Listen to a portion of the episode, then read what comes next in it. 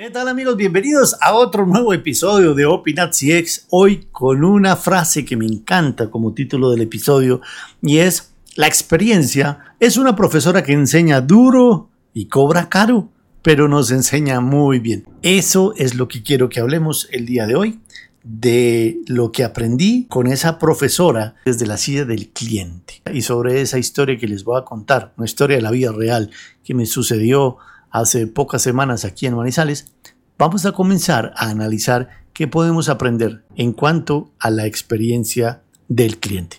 De modo pues que bienvenidos a este nuevo episodio de Opinat CX. Mi nombre es Roberto Martínez, director del podcast. Como siempre, un gran placer estar aquí con ustedes compartiendo estas experiencias que espero les estén generando muchísimo valor y los pongan mucho a pensar desde la silla del cliente. Bienvenidos a un nuevo episodio de Open at CX, el podcast de Customer Experience. La experiencia del cliente contada directamente por sus protagonistas. Comencemos. Vale, muy bien. Y un poco de contexto de dónde se desarrolla esta historia, qué me pasó a mí, que les quiero compartir en este episodio. Les voy a dar un poco de como de información adicional para que puedan tener el marco de referencia adecuado. Yo vivo en la ciudad de Manizales, la capital de Caldas, en pleno corazón del eje cafetero en Colombia. Para quienes nos escuchan desde otros países, pues es la zona que típicamente se hizo famosa desde hace mucho tiempo por ser la zona central donde se cultiva el café que tan orgullosos nos hace a los colombianos. Y los que me escuchan desde Colombia, pues ya saben que estoy hablando desde la ciudad de las puertas abiertas. Esta ciudad también es famosa en Colombia y en el mundo por una feria que se hace todos los años al inicio del año y que la ha hecho muy, muy famosa, la renombrada Feria de Manizales. Esta historia que les cuento sucede o tal vez una semana antes de que iniciara oficialmente la feria de Manizales del año 2024 y esto em, que les voy a contar se desarrolla en un restaurante, por obvias razones, voy a omitir el nombre del restaurante, es un restaurante ubicado en las afueras de la ciudad, en una zona muy, muy bonita y muy relevante de los sitios turísticos de la ciudad. No voy a mencionar el nombre porque pues es el único restaurante que hay en esa zona y entonces pues aunque no les diga el nombre sabríamos muy fácil cuál es el nombre del restaurante y la idea aquí no es hablar del nombre, aquí la idea es hablar de lo que me sucedió y qué aprendí yo de esa experiencia. Pero sí quiero darles, como les decía, un contexto un poco de ese restaurante. Este restaurante es nuevo en la ciudad, tiene alrededor de unos seis meses de inaugurado, asociado a una cadena hotelera de mucho renombre aquí en Colombia y que por supuesto tiene presencia aquí en la ciudad de Manizales. Pues esta cadena hotelera hizo la apertura de estos restaurantes y además hizo la remodelación de un restaurante antiguo que allí había y eso causó pues mucho bombo en la ciudad. De hecho, esto, como les digo, ocurrió a mediados del año 2023, más o menos en julio. Y haciendo una búsqueda en, Google, encontré una nota que se había escrito en el periódico de Manizales, en el periódico La Patria, en el cual contaban y daban la noticia sobre la inauguración de los restaurantes. Simplemente para que tengan contexto, voy a leerles brevemente lo que la nota periodística decía. Abro comillas. A través de su estrategia XXX, lo que no mencione es porque a partir de eso se podría saber el nombre como les digo, no es el objetivo de esta historia que les voy a contar. Entonces, abro comillas, a través de su estrategia XXX y con una inversión cercana a los mil millones de pesos, la cadena de hoteles YYY inaugurará hoy dos nuevos restaurantes de acuerdo con fulano de tal, jefe corporativo de, de la marca. El objetivo es presentar una oferta de calidad y consolidarse con nuevas experiencias gastronómicas para sus huéspedes, visitantes y en general para todas las personas de la ciudad. Bajo estas condiciones, la cadena remodeló su anterior espacio, lo dividió en dos ambientes que llevarán el nombre de XXX, en el cual se tendrá una comida tradicional del eje cafetero con presentaciones modernas de vanguardia, platos novedosos utilizando materias primas de la región y el otro lugar denominado XXX contará con carnes a la parrilla, con toques de cocina internacional y cortes de carnes nacionales y americanas, además de pollo, cerdo, pescados y mariscos y carta de coctelería moderna. Los sitios tendrán una capacidad para 220 personas y se generarán entre cocina y servicio cerca de 50 empleos, etcétera, etcétera. Hasta ahí les leo. Eh, la nota es un poco más larga, pero eso es lo relevante para el contexto de lo que hoy les quería contar. Entonces, bueno, con esa historia, digamos que entró eh, este restaurante específico al cual yo fui, son dos restaurantes, pero yo fui a uno, y pues entró en la, como en la órbita de los que vivimos en Manizales, ¿no? Como un sitio para ir a visitar. Además está, además está asociado su nombre a una marca muy importante de hoteles que tradicionalmente se ha caracterizado por buen servicio y por generar buenas experiencias. Entonces, eso digamos que le daba como una especie de garantía a lo que uno podría allí vivir. Y bueno, pues estábamos en Manizales, estaba yo con mi esposa, estábamos en, esos días de inicio del año donde ustedes saben que el ritmo de trabajo pues baja un poco, la ciudad se estaba preparando para la feria que iniciaba la siguiente semana, de modo pues que estábamos en la oficina, salimos temprano y dijimos, bueno, vamos a vamos a almorzar y ¿por qué no vamos a este restaurante que mira que yo vi una nota periodística en el periódico, eso lo había visto unos seis meses antes, pero desde que leí esa nota dije, ay, ve, yo quiero ir a conocer ese restaurante. Nos fuimos en el vehículo, como les digo, hay que salir de Manizales alrededor de unos 15 minutos. Eh, tampoco es que sea pues tan lejos, pero sí queda en las afueras de, de la ciudad y pues un poco más alejado del centro de la ciudad. Llegamos allá y realmente lo que, lo que sucede en la llegada es que primero la llegada es muy fácil y está, como les digo, ubicado en un sitio turístico muy importante que además se caracteriza por unos paisajes espectaculares, por una tradición especial en los sitios turísticos de la ciudad. Entonces la locación maravillosa en uno de los mejores spots de Manizales, con todo a su favor. De hecho, si ustedes van a la página web, leo textualmente, dice, el servicio de gastronomía y restaurantes de XXX es una mezcla de los mejores sabores de la cocina de Colombia en un entorno natural idílico, creando el lugar perfecto para compartir mesa y disfrutar. Y quiero decirles que realmente esta promesa de valor se cumple en cuanto a lo que implica el entorno natural, la localización y la sensación que genera llegar al sitio del restaurante. Sin embargo, la experiencia que yo tuve como cliente, pues realmente fue caótica. Les voy a ir contando poco a poco qué fue lo que sucedió y qué lecciones aprendidas podemos extraer de esta profesora que se llama La Experiencia, que como les decía en el título de este episodio, es una profesora que enseña duro, que cobra caro, pero nos enseña muy bien. Y como este es un podcast de experiencia del cliente, pues hoy he querido hablarles desde la silla del cliente, relatándoles cómo fue mi experiencia.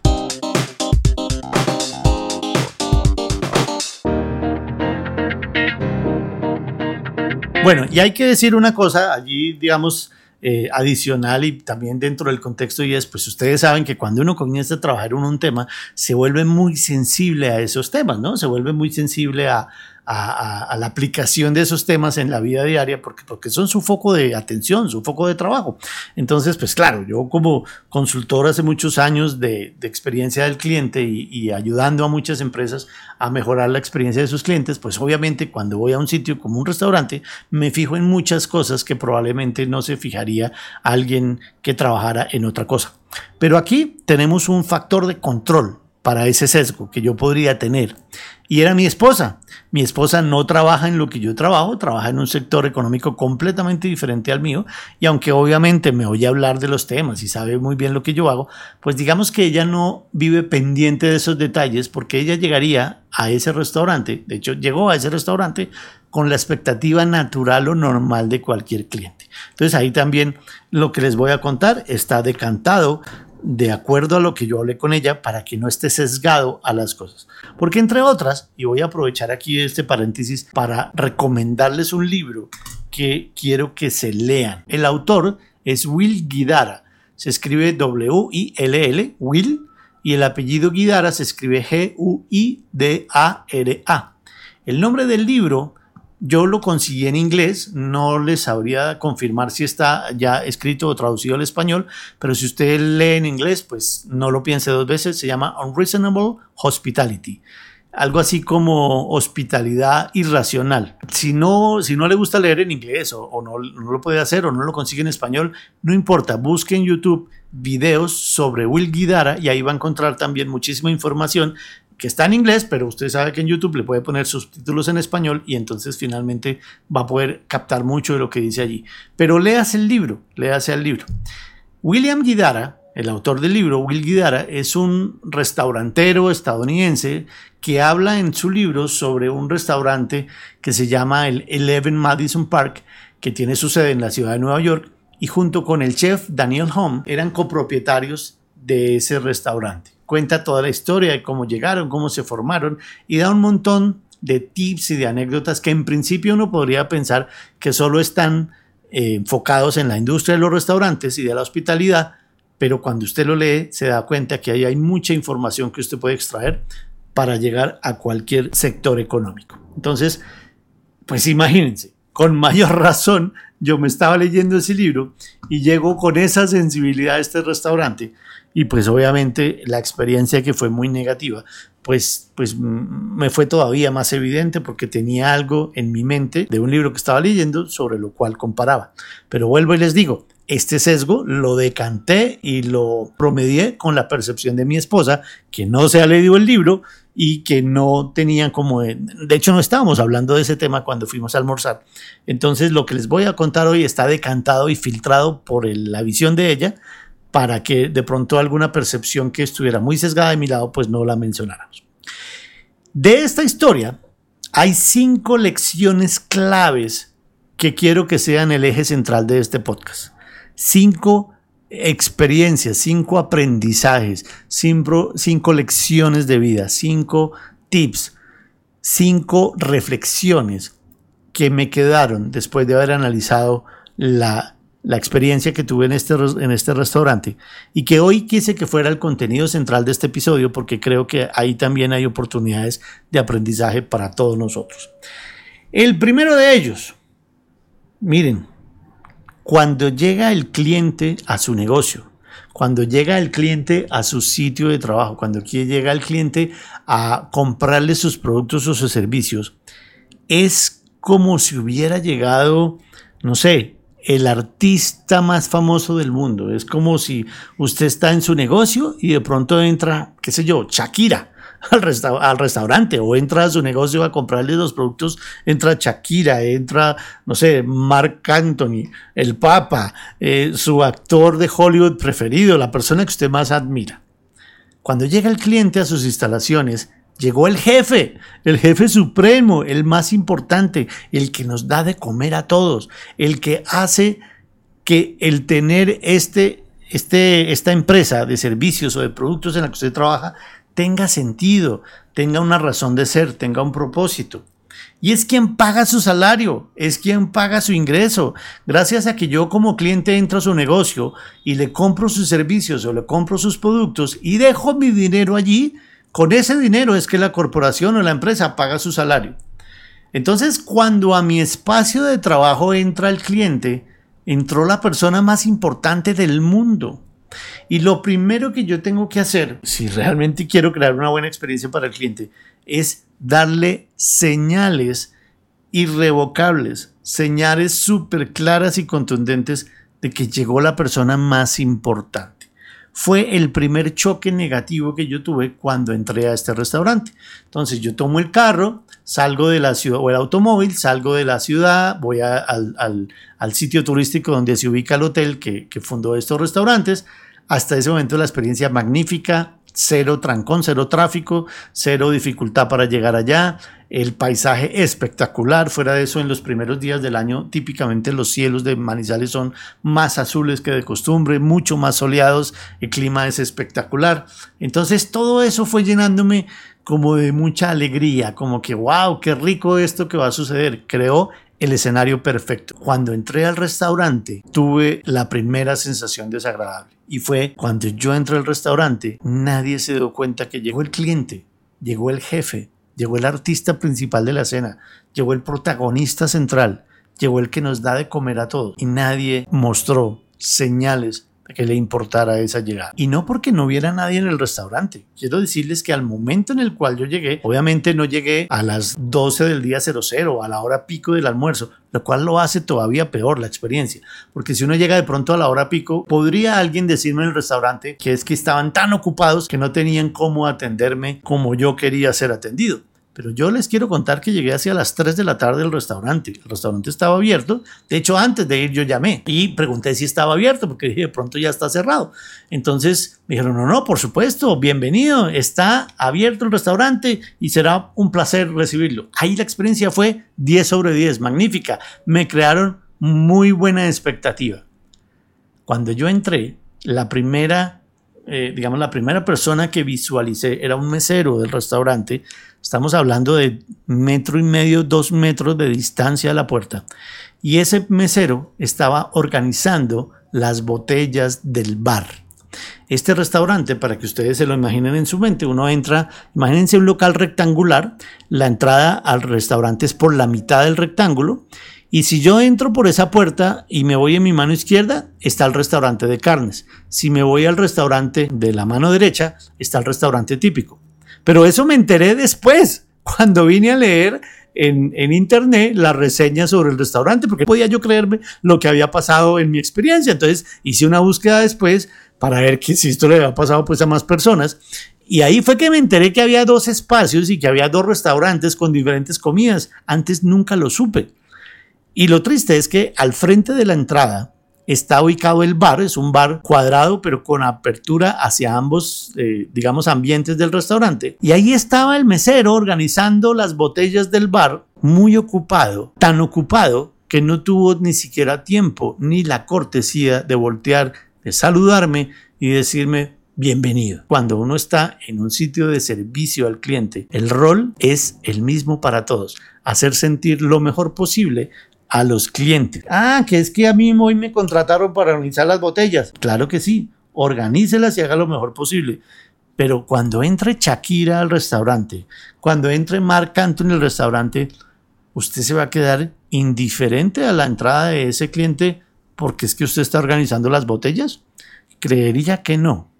Creería que inmediatamente esta persona hubiera suspendido su organización de botellas y por lo menos se hubiera acercado a saludarme. Es más, si soy Shakira o si soy Marc Anthony, hasta me hubiera dicho, ay, ¿me puedo tomar una foto con usted? Bueno, no esperaba tanto, pero por lo menos un saludo, por lo menos un bienvenido. Ya viene alguien a atenderlo. Siga. Lo que yo me encontré fue una persona con su vestido de mesero muy ocupado organizando las botellas, que claramente eran más importantes que yo.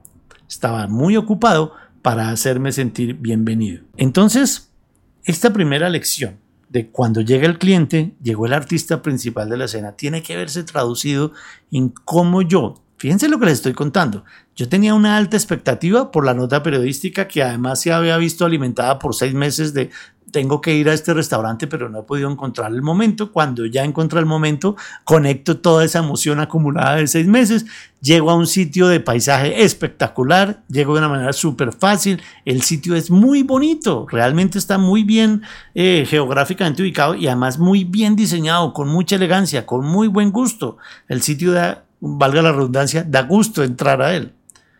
Pero cuando yo entré, la experiencia arrancó muy mal a dos metros de la entrada había un representante de esa empresa que se llamaba para mí mesero, porque yo como cliente no tengo por qué saber qué hace usted en la empresa.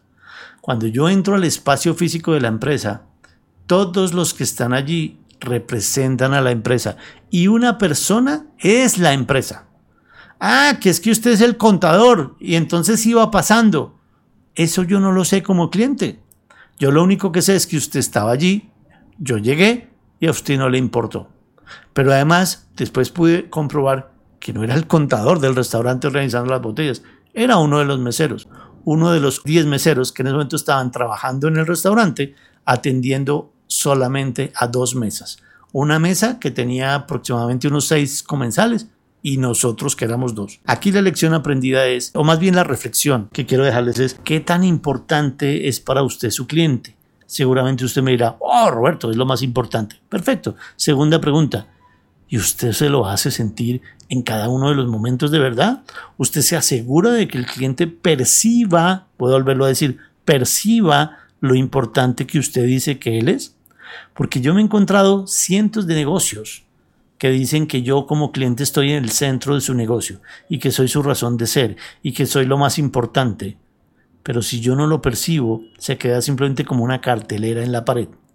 Yo entro a este restaurante y lo que me encontré fue 10 personas ocupadas, totalmente ausentes e indiferentes a la llegada del cliente ni siquiera esta persona se tomó el trabajo de suspender por 10 segundos su trabajo de organización de botellas para saludarme, darme la bienvenida y decirme, escoja mesa, siéntese, bienvenido, ya le aviso a alguien para que vaya a atenderlo. Entonces, primera lección, primer aprendizaje, primera reflexión de este episodio del podcast, cuando llega el cliente a mi espacio, ha llegado el artista principal, llegó la persona más importante del mundo y es mi trabajo hacérselo sentir.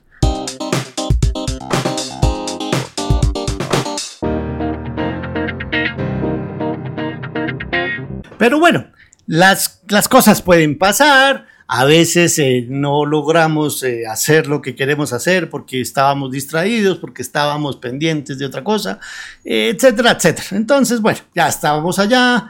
Obviamente esa primera impresión fue muy negativa, pero bueno, estaba con mi esposa, ya habíamos ido hasta allá, no era muy, no era tres horas de camino, pero bueno, estábamos en las afueras y bueno, lo mismo, el sitio estaba muy bonito, hombre, de pronto es que esta persona es nueva y nadie la ha entrenado, entonces pues bueno, escojamos mesa y sigamos. Lo que quiero aquí hablar es sobre la segunda reflexión que me llevo de esta experiencia y que les quiero compartir. Y la quise redactar de esta manera. La distribución y la estética del sitio solo sirven si se acompañan del mejor servicio.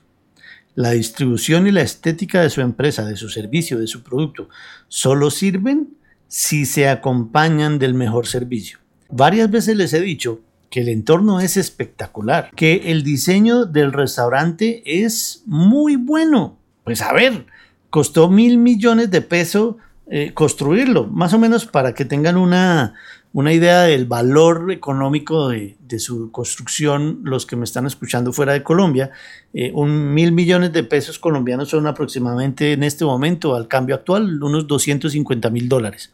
Entonces estamos hablando de una locación en la cual esta cadena hotelera invirtió 250 mil dólares. Es una buena cantidad de dinero. ¿Cuánto es eso? ¿Cuánto esfuerzo usted tiene que tener en su empresa, en su PIG, en su balance, para, y, obviamente en, la, en la operación de su negocio, para lograr acumular 250 mil dólares, mil millones de pesos? Para poderlos invertir en la remodelación y en la construcción de un restaurante que por su localización y por su diseño de interiores, pues se destaque y sea muy acogedor y muy bonito. Vuelvo y digo, esa parte 5 aclamado, pero nada de eso funciona si no se acompaña del mejor servicio. Porque todo eso que costó mil millones de pesos, la pregunta es cuánto me duró a mí en la conciencia. Varias veces les he dicho que el sitio es espectacular. Pero una vez yo llegué a la mesa, me senté y, transcurrieron cinco minutos, ese hecho dejó de ser relevante para mí. Cinco minutos. O sea, la empresa invirtió 250 mil dólares en una construcción y en una adecuación que yo percibí durante cinco minutos. Entonces, ¿en dónde está usted como empresario o como dueño de empresa focalizando sus esfuerzos? Porque frecuentemente encontramos empresas que gastan mucho dinero, que usan mucho tiempo de sus equipos de trabajo para diseñar áreas, para diseñar accesos, para diseñar el producto, para diseñar el servicio y no tienen tiempo ni dinero para diseñar la experiencia. Las experiencias memorables son el resultado de dos cosas, la cultura de la organización multiplicado por el diseño del sistema.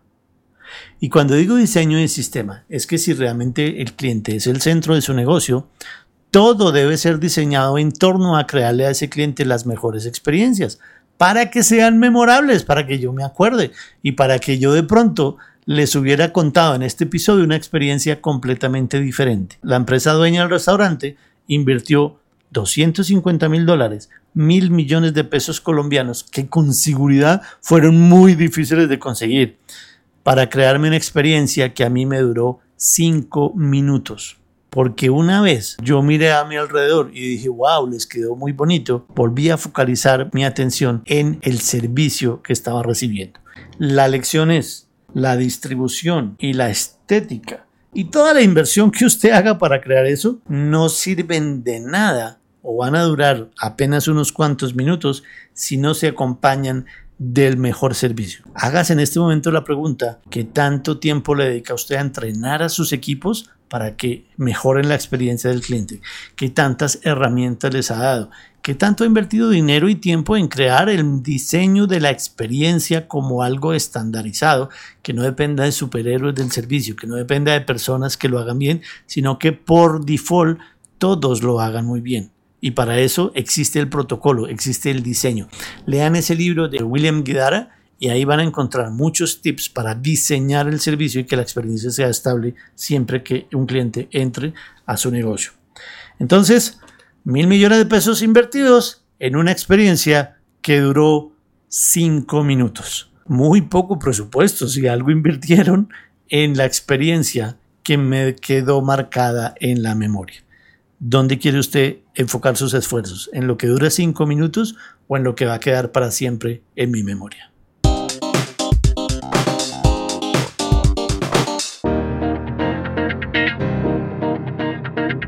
Tercera lección de esta visita a este famoso restaurante de la ciudad de Manizales.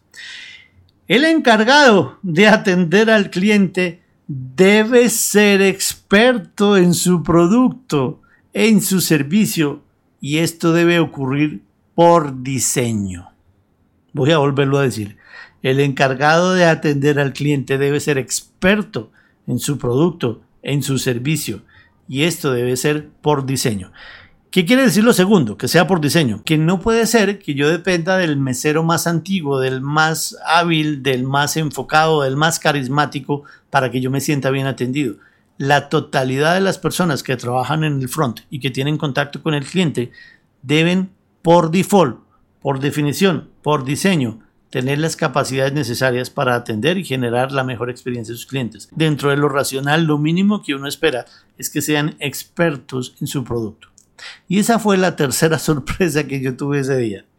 El mesero que me atendió, después lo vine a preguntar, de hecho, la persona que me atendió era muy buena persona, sí, agradable, en buenas maneras, decente, pero la verdad no tenía ni idea de nada de lo que vendía. Normalmente cuando usted va a un restaurante, pues mira la carta y a veces le quedan dudas entre dos o tres platos. Lo más normal del mundo es que usted le pregunte al mesero quién es en ese momento su asesor de servicio, no es del que me va a traer la bandeja y ya, es simplemente mi asesor de servicio, pues usted es normal que le pregunte oiga, ¿cuál me recomienda entre este plato y este otro? O dígame si este eh, plato está hecho con este ingrediente o no. En el caso de mi esposa, ella en ese momento eh, tenía unas restricciones alimentarias y no podía consumir ciertos alimentos o ciertos ingredientes y entonces pues le preguntó al mesero, eh, hágame un favor, ¿este plato se prepara con esto?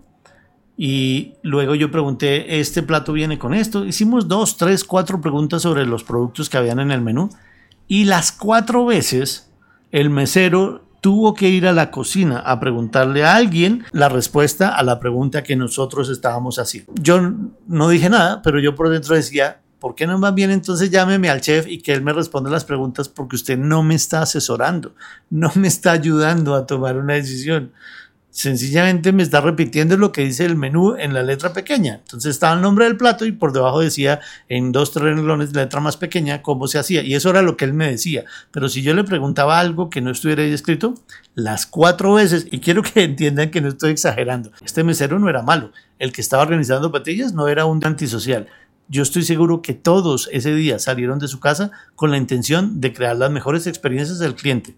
Pero cuando yo llegué, Nada de eso se materializó, nada de eso ocurrió. ¿Por qué? Por defectos en el diseño del sistema.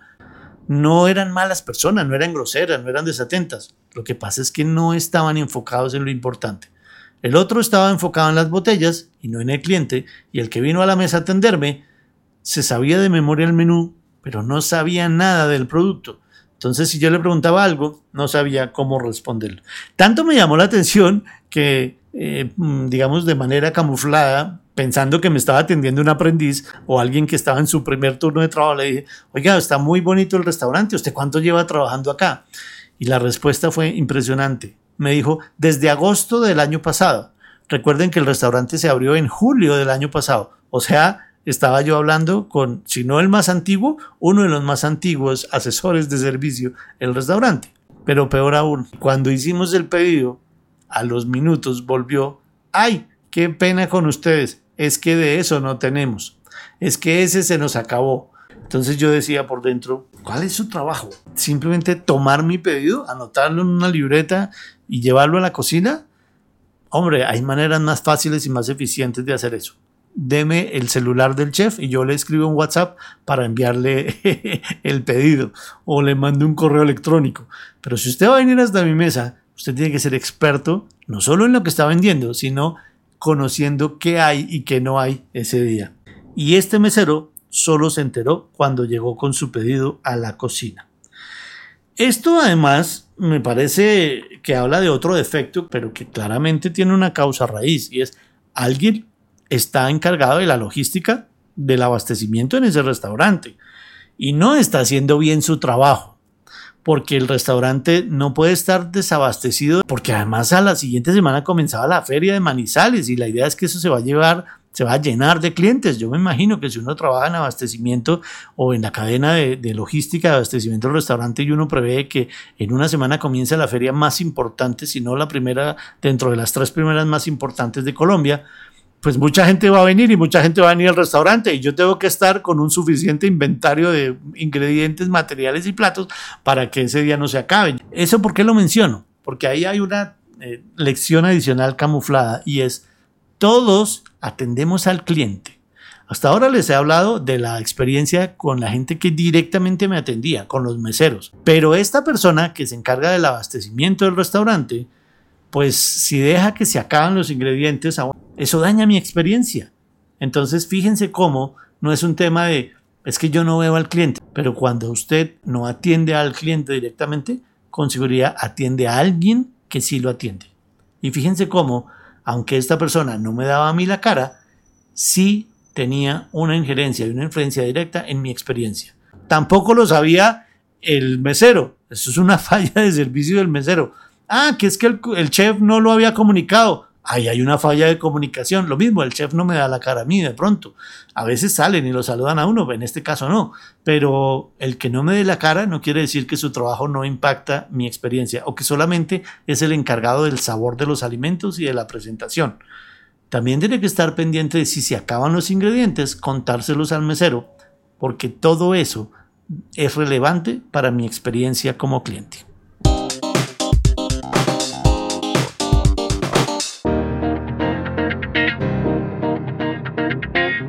Hablemos ahora de la cuarta lección y la quise redactar de esta manera. La experiencia ingresa al cliente por todos los sentidos. Voy a volverlo a decir. La experiencia del cliente ingresa por todos los sentidos. Uno podría pensar que porque el contexto que les estoy contando es acerca de un restaurante, pues lo importante es el sabor de los alimentos, la temperatura, la adecuada cocción, la variedad, eh, la presentación, como dicen, el emplatado, todo lo que está relacionado alrededor de la comida, porque estoy en un restaurante.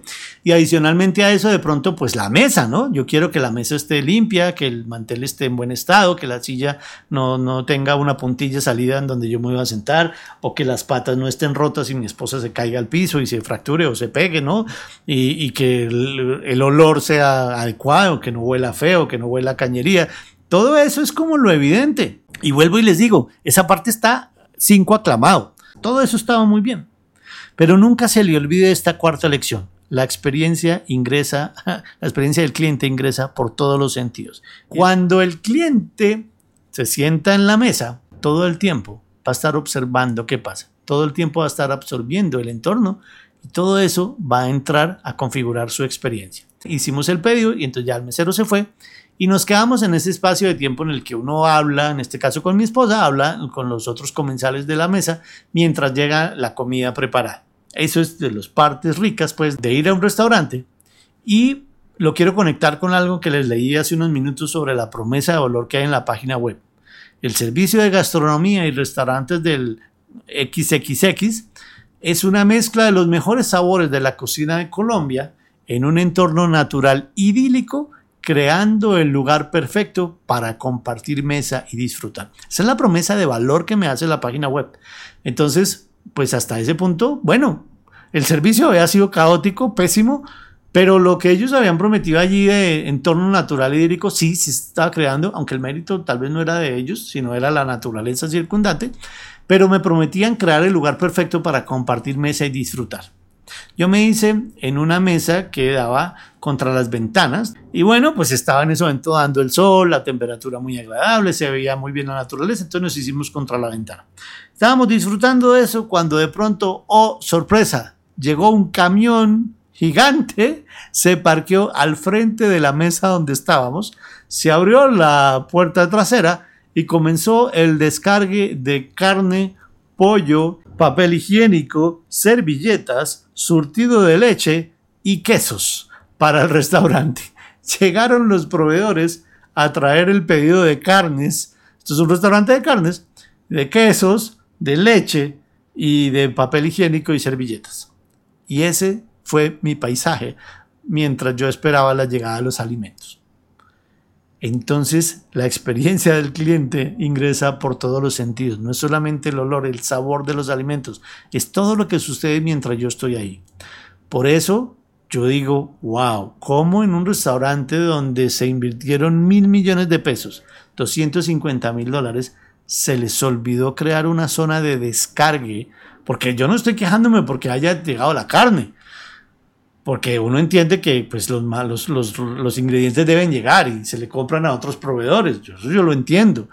Pero no tienen por qué llegar al frente de mi ventana debe haber una zona de descarga de alimentos que además cumpla con todos los requisitos higiénicos, porque no debe ser el mismo parqueadero y el mismo zona de tránsito por donde yo ingreso y por donde puede pasar de pronto un animal de la calle o algo así. Se debe disponer una zona en la cual haya la zona de descarga de alimentos y eso debe cumplir unos factores higiénicos particulares. Y fuera de eso, debe haber horarios en los cuales llega el proveedor cosa que en esos horarios no haya servicio al cliente. Porque si no sucede lo que me sucedió a mí, y no les estoy mintiendo, ustedes dirán, ay Roberto, pero es que se está quejando mucho. No, esto es una historia de la vida real. Tan impactante fue que esta mañana dije, oiga, les voy a contar a todos mis amigos de Opinat CX esta experiencia, porque creo que hay muchísimas lecciones que podemos aprender para que nunca más pase eso en el servicio al cliente. La experiencia es una profesora que enseña duro y cobra caro, pero nos enseña muy bien. Lo que yo quiero es ahorrarles a ustedes el precio de lo que yo tuve que vivir, pero contárselos muy bien, muy detallado, para que entiendan muchas de las cosas que hablamos aquí en este podcast de experiencia del cliente. La experiencia ingresa por todos los sentidos yo hasta ahí no había probado la comida. Ya había tenido dos momentos de verdad absolutamente negativos. Pero dado que se estaba cumpliendo la promesa de el lugar perfecto para compartir mesa y disfrutar en un entorno natural idílico, en ese momento mi entorno natural se vio interrumpido por la llegada de un camión que abrió sus puertas y me dejó ver manchas de sangre de la carne que venían, las bolsas del pollo, las, los paquetes de servilletas, de papel higiénico y además el surtido de leche y de quesos que llegaron en ese momento. A los cinco minutos llegó un taxi con un montón de bolsas de hielo. Es decir, también se acabó el hielo. Entonces, esa cadena de abastecimiento estaba terrible. Pero todo ese fue mi paisaje. ¿Dónde debe ser la zona de descarga? Donde no está el cliente. ¿En qué horarios debe darse la descarga de los ingredientes? Cuando el cliente no está. Todo lo que está alrededor del cliente es un espacio sagrado, es un espacio que debe estar cuidado de la mejor manera para que no vayamos a crear malas experiencias al cliente.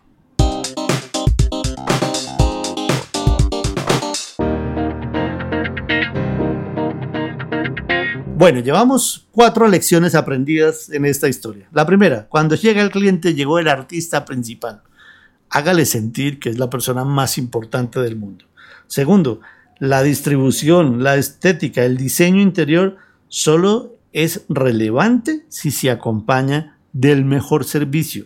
Si no, no va a servir para nada.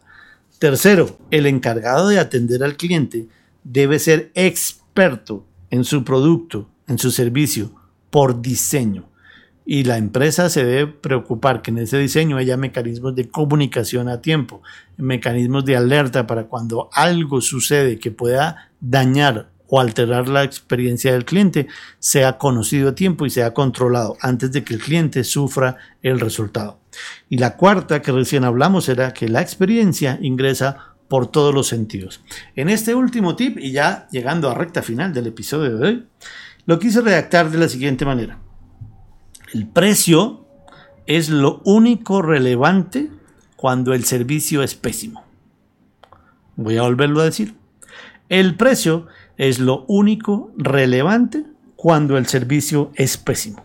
La realidad es que finalmente el balance de la experiencia pues no estaba haciendo nada bueno, ¿no? O sea, digamos que desde la entrada el mesero del bar no, no le importó que yo llegara, no es que no se diera cuenta, es que se dio cuenta, pero no le importó, eran más importantes sus botellas.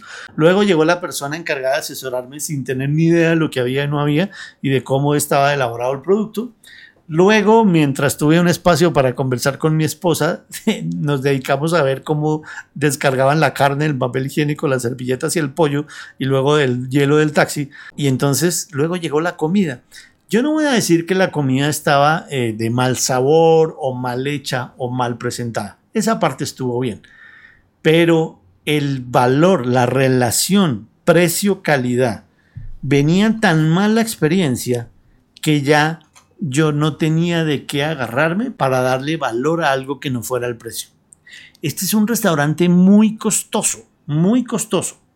Típicamente la cadena hotelera a la cual eh, pertenece, no es que se caracterice por sus precios económicos.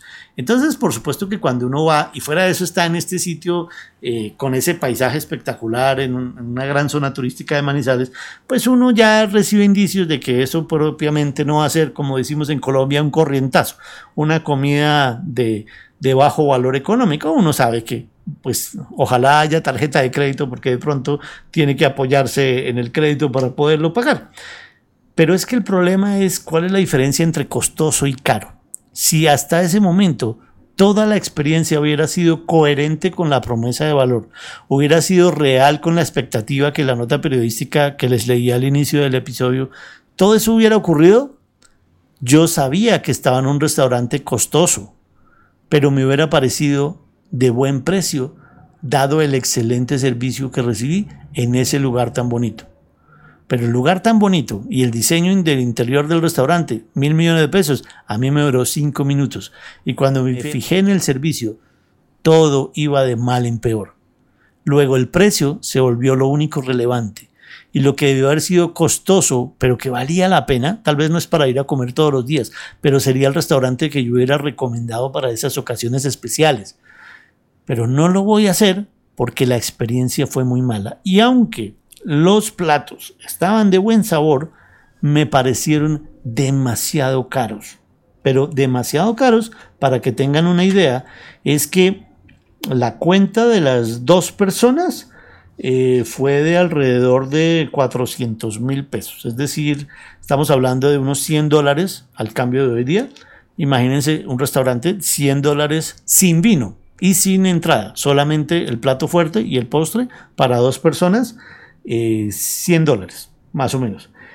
Para que lo pongan en perspectiva las personas que están por fuera de Colombia y no saben 100 dólares qué tan caro es para el entorno colombiano o qué tan costo, porque de pronto si usted está comiendo en el restaurante del libro que les mencionaba, pues ustedes van a decir, no, pues a ver, en Nueva York usted en 100 dólares no consigue nada raro ni nada especial.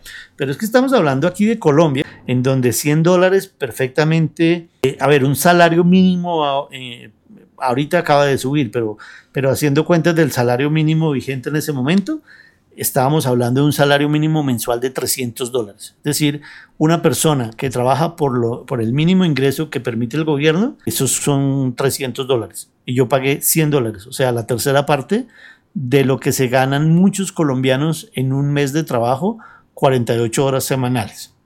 Y yo lo pagué en una sola comida para dos personas. Entonces es costoso, pero dada la experiencia, no fue costoso, fue carísimo.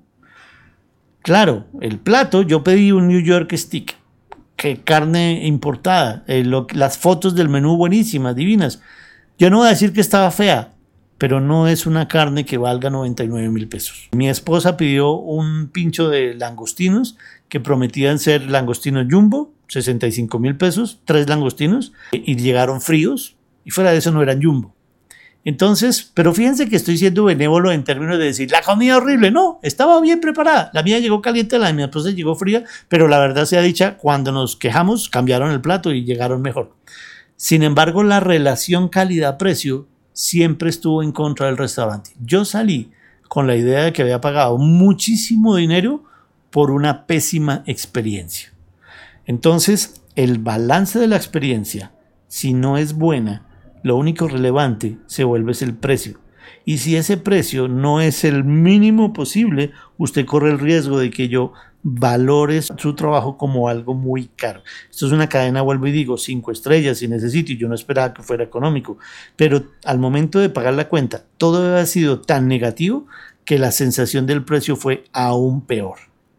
Entonces, señoras y señores, si usted fuera el dueño de esa cadena hotelera o usted fuera administrador de ese restaurante y escuchara este testimonio de este cliente, ¿qué pensaría? Y si usted, yo no estuviera hablando de un restaurante en Manizales, sino de su negocio, ¿usted qué pensaría? Cuando les doy todo este contexto, es porque es un restaurante que gastó 250 mil dólares en la preparación. Miren, los copies de la página web espectaculares. La locación, cinco estrellas. El diseño interior del restaurante, inmejorable. O sea, espectacular.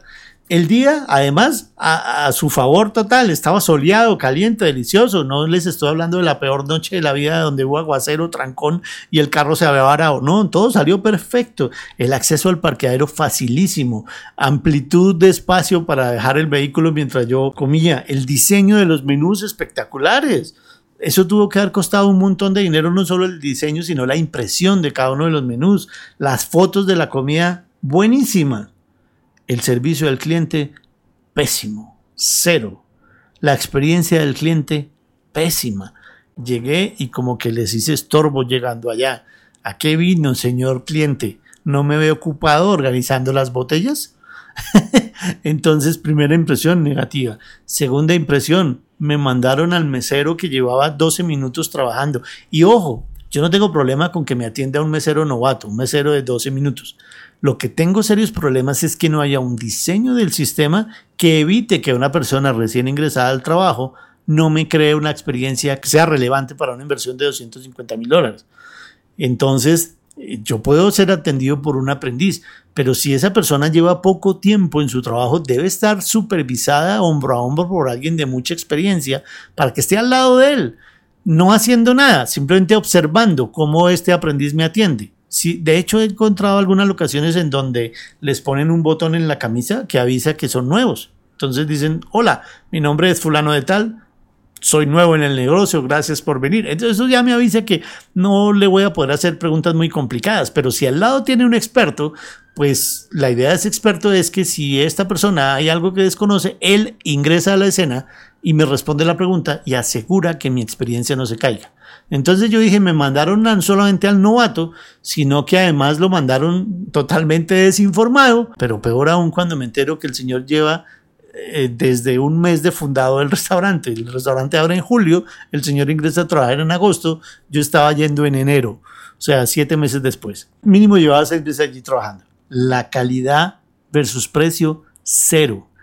La comida si me hubiera costado un 30% de lo que pagué, no hubiera sido relevante, pero tampoco hubiera sido mala. Pero dado el valor que pagué, lo que me duele fue el pésimo servicio que tuve que transitar y que fuera de eso me costó todo ese dinero. Entonces, por supuesto, estimado cliente, en una escala de 0 a 10, ¿qué tanto recomendaría nuestros restaurantes a sus amigos, familiares o colegas? En una escala de 0 a 10, adivinen mis respuestas. Se las voy a dejar de tarea para que me la escriban a mi correo rmartinez.opinat.com, que tanto lo recomendaría yo. Bueno, señoras y señores, cuéntenme sus impresiones, envíenme un correo y analice qué estarán diciendo los clientes de su servicio. ¿Qué lección le queda de estos cinco aprendizajes que yo tuve por experiencia propia? Y recuerde, la experiencia es una profesora que enseña duro y cobra caro, pero enseña muy bien. Ese día pagué mucho dinero, transité una dura experiencia, pero aprendí la lección. Y eso era lo que quería compartirles a todos ustedes. Nos vemos en un próximo episodio de Opinat CX. Muchas gracias. Cuénteme sus comentarios a mi correo electrónico rmartinez.opinat.com y por supuesto compártale este episodio y todos los episodios de nuestro podcast a sus amigos, familiares y colegas. Un abrazo y nos vemos muy pronto. Gracias por conectarte a este episodio de OpenApp CX, el podcast de Customer Experience.